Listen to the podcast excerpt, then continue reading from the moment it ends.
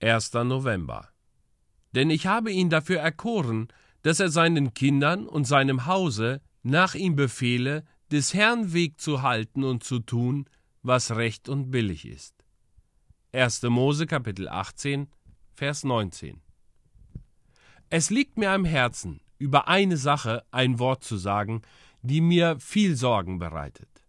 Ich bitte euch durch die Barmherzigkeit Gottes nichts zu tun, was den Heiligen Geist betrüben und veranlassen könnte, sich zurückzuziehen.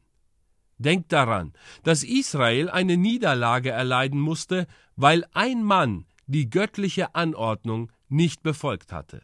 Das genügte, um das ganze Lager zu beunruhigen. Wie viel mehr mag ein Volk zu leiden bekommen, wenn die Sünde allgemein wird und sich ungestraft bewegen darf?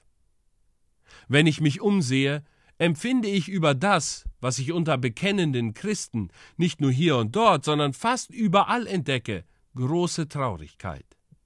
Viele Christen halten in ihren Familien nicht die göttliche Zucht und Ordnung aufrecht, die den Heiligen geziemt.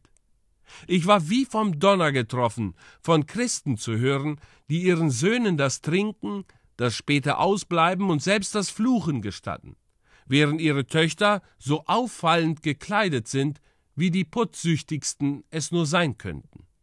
Es schmerzt mich, dass mancher Bekenner Christi keine Familienandachten halten und keine Macht über ihre Kinder haben, sondern anzunehmen scheinen, dass es die Pflicht eines Vaters sei, den Kindern in allen Stücken ihren Willen zu lassen und sich zu ihren Sklaven zu machen.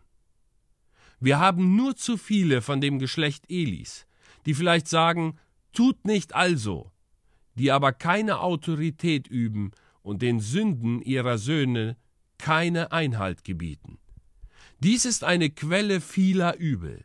Der Ehemann ist der Herr seines Hauses, und wenn er zulässt, dass sich alles im Zustand der Anarchie befindet, so muss er sich in gewissem Maß selbst dafür die Schuld geben. Möge uns Gott Weisheit und Kraft verleihen, unsere Pflicht daheim erfüllen zu können.